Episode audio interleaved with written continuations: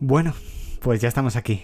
Madre mía. Bienvenidos todos a una nueva entrega del podcast de 0941, una entrega especial. Ya sabéis que este podcast se emite semanalmente los viernes, pero como ya os avisé, en la última entrega había que hacer un podcast especial después de la World Developers Conference 2023. Ya terminado y ya por eso estamos aquí. Eh, tengo la cabeza como un bombo, no os voy a mentir. Han sido dos horas y además dos horas de keynote en la cual he ido tuiteando todo a través de la cuenta de Twitter, que es la primera vez que hago algo así.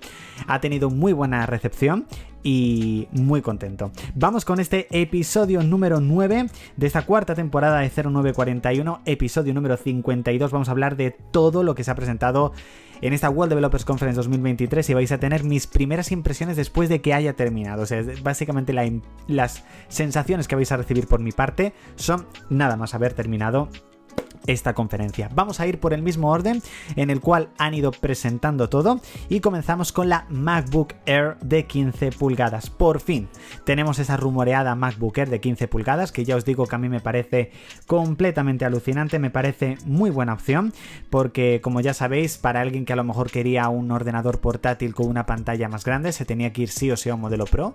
Entonces yo creo que tener una pantalla de 15 pulgadas a un precio más económico me parece muy bueno. Es, decir, comparado con el MacBook Air M2, el de 13,6 pulgadas, lo único que cambia son el tamaño de las pulgadas. Es decir, es el mismo ordenador, exactamente el mismo. Sigue con 8 GB de RAM, sigue con un procesador M2, pero con la pantalla más grande. ¿Podían haberle metido un M2 Pro? Sí, pero teniendo en cuenta que no tiene ventilación, seguramente no lo habría podido soportar y para eso ya tenemos el MacBook Pro de 14 pulgadas. Tiene los mismos colores que el de 13,6 pulgadas, el tamaño de la pantalla final es de 15,3 pulgadas, es decir, con respecto a su versión más pequeña, entre comillas, pues estaríamos hablando de un aumento de 1,7 pulgadas. Procesador M2, como he dicho, y ahora os diré los precios em, que tiene en España, ¿vale? Ahora os lo diré un poquito más adelante. Ya se puede reservar y su lanzamiento será el próximo 13 de junio, ¿vale? Vamos a ir con el Mac Studio, que era ese otro ordenador que se tenía que renovar sí o sí en esta World Developers Conference 2023. Ya os digo que me parece increíble, y lo digo ya, hago un parón, que no se haya renovado el iMac me parece alucinante que no se haya renovado el iMac. Es decir, que todavía el único iMac, porque es que hay que decirlo, el único iMac que hay en el mercado lleve un procesador de 2020, me parece todavía un atraso. Pero bueno, espero que a finales de este año haya un eventazo de Apple y presenten un iMac completamente renovado. Pero vamos, vamos con el Mac Studio, que por supuesto una de las grandes novedades que tiene este Mac Studio es su M2 Ultra, nuevo procesador presentado por Apple para esta gama. El M2 Ultra llevará o el M2 Max, que ya llevaban los MacBook Pro de 14 pulgadas y de 16, pero este M2 Ultra será exclusivo de este Mac Studio o no. No, será exclusivo porque por fin, después de muchísimo tiempo, el Mac Pro ya lleva Apple Silicon. La verdad que se ha hecho derrogar eh, la salida del Mac Pro, que yo creo que fue rumoreado incluso para marzo del año pasado, o sea, una auténtica locura. Pero aquí tenemos el Mac Pro con el mismo diseño y que tenía en este caso el anterior eh, Mac, pero contar eh, con memoria extraíble para que lo aumentes, bueno, una auténtica locura para que lo puedas hacer em, completamente a tu manera. El Mac Studio, como hemos dicho, procesador M2 Max, procesador M2 Ultra, ahora os diré el precio, por supuesto, en España, lanzamiento la próxima semana, al igual que en este caso el, em, el Mac Pro. Yo creo que son dos pedazos de ordenadores, incluyendo el MacBook Air, una buena renovación, pero yo me esperaba que se lanzara el iMac. Comenzamos con software y comenzamos con iOS 17 uno de los sistemas operativos más esperados, sin duda, y lo primero que nos han mostrado son las nuevas fotos de contacto. Me encantan me encantan. Es decir, yo soy muy de fotos de contacto, eh, soy de las pocas personas que yo creo que se empeña mucho en las fotos de contacto, en buscar una buena foto para tu contacto, personalizarla, que todos tus contactos tengan bien el nombre, el apellido, eh, si es amigos, empresa. Yo me lo organizo todo muy, muy bien y poder poner fotos de contacto de este tipo me parece una auténtica pasada, porque a mí cuando llaman y me sale la foto y demás en la pantalla grande del iPhone, me encanta y que hayan hecho esta renovación me parece alucinante. Pasamos ahora con llamadas donde han renovado los mensajes de voz. Los mensajes que te dejaban en el buzón de voz, bueno, pues ahora han sido renovados porque ahora saldrán directamente en texto en la pantalla como si te estuviesen hablando en ese momento. Un poco por si acaso tienes el móvil encima de la mesa, te están llamando, ves que te están llamando, no puedes cogerlo y vas leyendo el mensaje. Ahí puedes ver si es importante o no. Si en este caso te tienen que dejar un mensaje de voz por FaceTime, si estás haciendo una videollamada de FaceTime y no te lo cogen, puedes dejar un mensaje de voz pero en formato vídeo. Son pequeñas renovaciones, pero que la verdad que están bastante, bastante bien iMessage se ha renovado, no de diseño como en un principio pensábamos, porque yo creo que hubiese sido muy bueno poder poner fondos de pantalla a, los, a las conversaciones de iMessage, pero bueno, eso no ha sido cambiado. Vamos con todas las novedades que va a tener iMessage. Y comenzamos con los filtros de búsqueda, porque ahora podrás filtrar mucho mejor alguna conversación o algún texto verdaderamente que se haya hecho en alguna conversación. Desde la propia conversación podrás darle a una flecha para ir al anterior mensaje que tenías pendiente, o sea, puedes organizarte muchísimo mejor y a la hora de responder mensajes, gracias a Dios, es muchísimo mejor, porque antes tenías que marcar el mensaje, mantenerlo pulsado, darle a responder y ahí lo respondías. Ahora es muy parecido a Telegram o WhatsApp, deslizas directamente a la parte derecha y ya lo tienes. O sea que me parece, la verdad, brutal, sin duda, brutal. Esta actualización que han hecho para para en este caso iMessage. También la transcripción de audios me parece increíble que lo hayan traído a iMessage, la verdad. Estamos pendientes de que lo tengan en WhatsApp, ya lo tienes en Telegram Premium, pero que llegue a iMessage me parece brutal, sin duda. Mejoras en el envío de ubicación, puedes enviar una ubicación y te llega un mensaje si esa persona ha llegado o no, o sea, me refiero, la verdad es que está bastante mejor y los stickers han mejorado un montón. Los stickers han mejorado de tal manera que ahora puedes desde la propia aplicación eh, convertir live fotos en stickers, ponerlos en todas partes, cualquier emoji lo puedes poner en la misma posición que hace con los eh, Memoji me parece brutal. O sea, me esperaba a lo mejor más renovaciones, no os voy a mentir, por parte a lo mejor de iMessage, pero creo verdaderamente que estas renovaciones que han hecho, creo que son bastante, bastante buenas y sin duda con muchísimas, muchísimas ganas de, de poder eh, probarlas directamente. Estaba mirando incluso si ya había salido la beta, pero al menos grabando todavía no. Novedades también en AirDrop, novedades que no nos esperábamos y es que llega en este caso el famoso Name Drop. ¿Qué es lo que nos permite el Name Drop? El Name Drop nos permite poder transferir fotos, contactos, SharePlay directamente con alguien, es decir, poniendo el móvil encima puedes compartir esos datos, esa información. Algo que nos parecía muy futurístico, pues lo vamos a tener. A mí me parece súper cómodo. No lo vas a utilizar todos los días, pero también me parece. También novedades en teclado. En este caso, mejoras en la autocorrección. Eh, que acabo de ver que he puesto el tweet mal, perdonadme, y mejoras en dictado. Yo soy de dictar mucho, así que cuanto antes lo mejoren, mejor. Eh, la aplicación de Journal, que es la aplicación de diario que se estaba rumoreando, es mucho mejor de lo que yo me podía imaginar. ¿Cuál es el problema? Que no nos lanzan hasta finales de año. Yo ya estaba pensando en probarla desde la beta y no la lanzan hasta finales de año. O sea, me parece... Ah, pero bueno, Tú al meterte en la aplicación de diario verás todas las sugerencias, la música, los momentos, el deporte, todo lo que has hecho este día y tú directamente con aplicarlo se te pone en tu página de diario. Poder añadir todo eso, que a lo mejor tú no lo tienes que añadir manualmente, puedes añadir cosas manualmente, pero que puedas darle a un clic y se te añada, a mí me parece increíble porque luego al revisarlo en los distintos años, es que es una sensación increíble, la verdad. O sea, ¡buah! O sea, es un wow. O sea, wow directamente. Llega el modo standby, que es ese rumoreado modo en el cual tú ponías el iPhone de forma horizontal y tenías multitud de formas. Eh, tienes widgets, tienes músicas, tienes tiempo, tienes calendario, tienes de todo. Es decir, convierte automáticamente tu iPhone en otro dispositivo completamente distinto para la casa. O sea, me parece algo muchísimo mejor de lo que yo me podía esperar. El Siri, porque si no, se me sale aquí todo, muere. y llega ahora solamente el Siri normal. Que yo creo que, bueno, oye, pues es algo que se había filtrado y que... A ver, en este caso yo puse un tweet de, decepción total con iOS. A ver, me esperaba a lo mejor otras mejoras en la pantalla de bloqueo.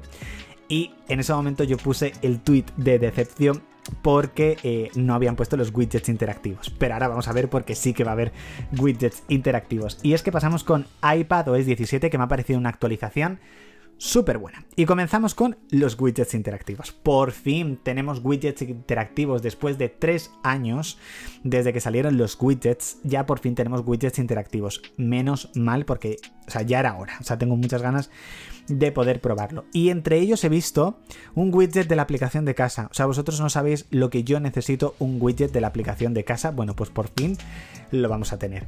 Algo que era de esperar, la misma pantalla de bloqueo que teníamos en iOS 16, la vamos a tener también en iPadOS, pero de una forma bestial. Aparte tiene... Em, nuevos wallpapers de astronomía, de caleidoscopio, pero es que cuando tú tienes el iPad en forma vertical, los widgets se te ponen en el lado izquierdo y puedes añadir incluso más widgets aún, es decir, brutal. He visto que el tamaño de la fuente de la hora lo puedes modificar de tamaño, o sea que también me parece muy personalizable y llegan las live activities y aparte la app de salud. Novedades también para los PDFs de esta aplicación como por ejemplo notas y también mejoras en el eh, organizador visual. Muy buena actualización de iPadOS, muy buena y con muchísimas ganas por supuesto de probarlo. Pasamos directamente a macOS 14 que ya por supuesto tiene nombre Sonoma. Sonoma. Aquí tenemos Sonoma que me parece una actualización bestial. Y yo os voy a decir por qué. Es que estoy súper emocionado. O sea, yo creo que se me ve. Y yo creo que grabar también el podcast ahora hace que yo un poco pues pueda desahogarme como si se lo estuviese contando a alguien que verdaderamente sí. O sea, verdaderamente os lo estoy contando a, a vosotros. Y en este caso vamos a tener protectores de pantalla, no para la pantalla, sino que cuando tú inicias el Mac vas a tener como una especie de ciudad, desierto, que se va a mover por detrás y eso cuando tú inicies sigue. O sea, es que es una experiencia ya directamente a la hora de abrir tu Mac completamente increíble.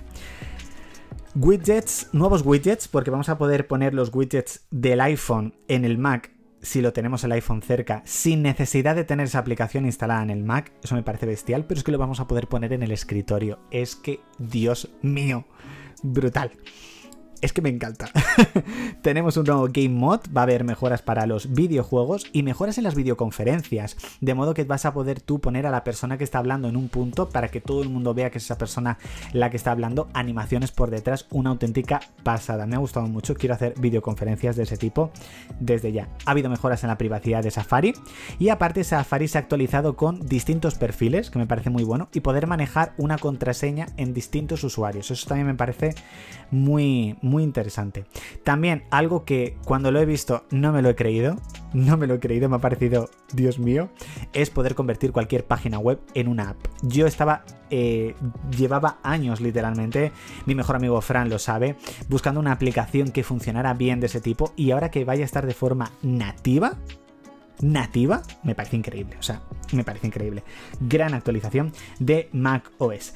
Algo que no esperábamos y eran novedades en el software también de mm, dispositivos como los AirPods. Llega un nuevo modo que es el audio adaptable. Es una mezcla entre la cancelación de ruido y el modo ambiente, también un volumen personalizado.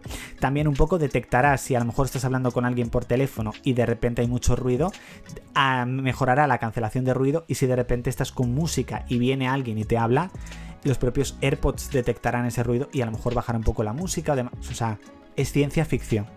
Ciencia ficción directamente, pero me parece increíble. AirPlay también se vuelve muchísimo más, más interactivo. Si por ejemplo estás escuchando una canción, te saldrá una notificación arriba como que tienes un HomePod cerca por si quieres trasladarlo directamente ahí. Aparte AirPlay llega a los hoteles, Será su lanzamiento a finales de año en hoteles seleccionados.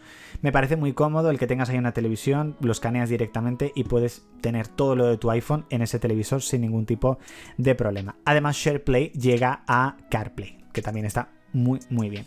Novedades en tvOS. ¿Tenemos rediseño? Sí, pero no del menú inicial. Yo quería rediseño del menú inicial y no lo tenemos. Pero bueno, me enfado, dejo el podcast. No, hombre. pero oye, sería para enfadarse. Tenemos un rediseño, pero del centro de control, que también me parece muy interesante. Algo que no esperábamos era que FaceTime llega al Apple TV. Algo que, bueno, oye, para ciertos momentos me parece muy interesante. Y será también compatible con Zoom y Webex, que también llegarán al Apple TV. Vamos con WatchOS 10 que me ha dejado la boca completamente abierta. Tenemos widgets inteligentes, pero no widgets entre aplicaciones, como se había filtrado además, sino que tú tienes tu propia esfera. Me encanta porque estoy cogiendo el Apple Watch como si me estuvieseis viendo. Y tú, desde tu esfera, deslizas con la corona hacia abajo y ahí vas a poder ver todos tus widgets, widgets de tiempo, widget con tres aplicaciones que uses más, temporizador, música, todo. Me parece una idea brutal y fascinante. Rediseño de aplicaciones, que tengo unas ganas locas de poder probarlo. Nuevas esferas, la Palame me parece súper bonita y llega Snoopy, lo estaba diciendo, por favor que haya colaboraciones. Snoopy no es de mis favoritos, pero es brutal también que haya nuevas colaboraciones y hay nuevos modos en el tema deporte. Brutal, guacho es, sin duda.